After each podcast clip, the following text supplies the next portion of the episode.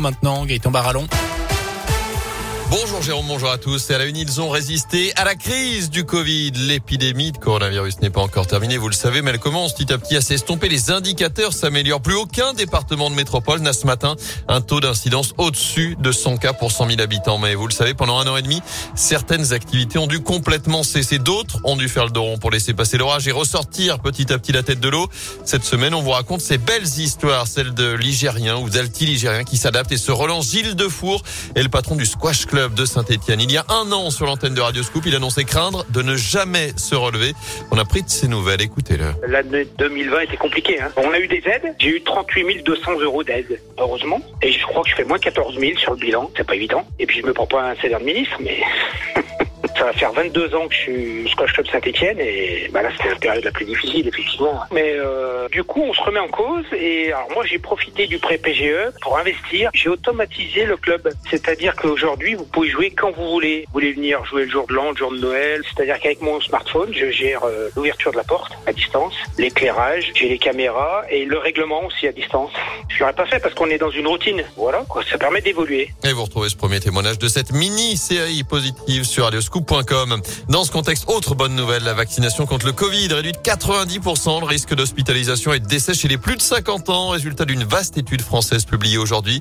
Des vaccins qui semblent aussi efficaces face aux variants Delta, sur lesquels on manque toutefois encore de recul selon ces chercheurs. Chez nous, le vaccinodrome déménage à saint depuis ce week-end. Le centre de vaccination installé à la salle Omnisport de la Plaine Achille a fermé ses portes direction le Palais des Spectacles juste à côté. Ça va permettre d'adapter le nombre de vaccinations par jour. Le rythme a considérablement ralenti par rapport à cet été.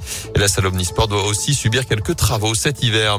À retenir également ce cluster détecté à l'hôpital Émile Roux du Puy-en-Velay. Un patient du service médecine a été testé positif au Covid vendredi soir.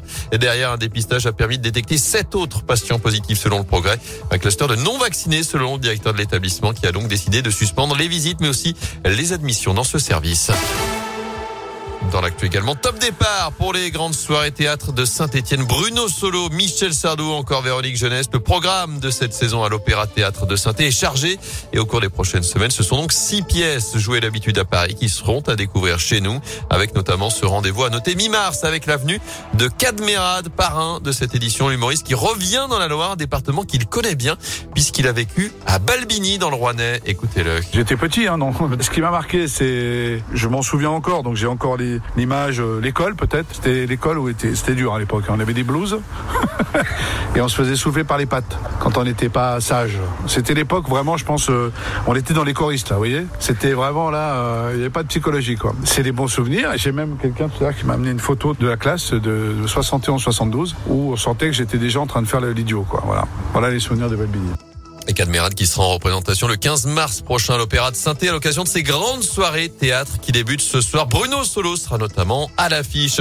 Un nouveau titre pour les Bleus après l'Euro, la Coupe du Monde ou encore la Coupe des Confédérations. Voilà la Ligue des Nations, victoire en finale 2 buts à 1 hier soir face à l'Espagne. Début de signé Karim Benzema et Kylian Mbappé. Enfin, vous pensiez avoir eu un week-end chargé, Jérôme. Oui. Ce n'est peut-être pas grand-chose à côté de Romain Bardel, coureur de Brio, d'avoir disputé le Tour de Lombardie samedi en Italie à la clé, une huitième place pour ce dernier monument de la saison. Et il a pris ensuite la direction du Var pour disputer hier le Rock d'Azur. Cette fois, ce n'est plus de la route, mais du VTT. Épreuve mythique près de Fréjus, qu'il a terminé à la 11e place tout de même. Épreuve remportée cette année par le Suisse Filippo Colombo, vainqueur au sprint devant un autre alti nigérien, le monistrolien Jordan Sarou, triple vainqueur déjà du Rock d'Azur.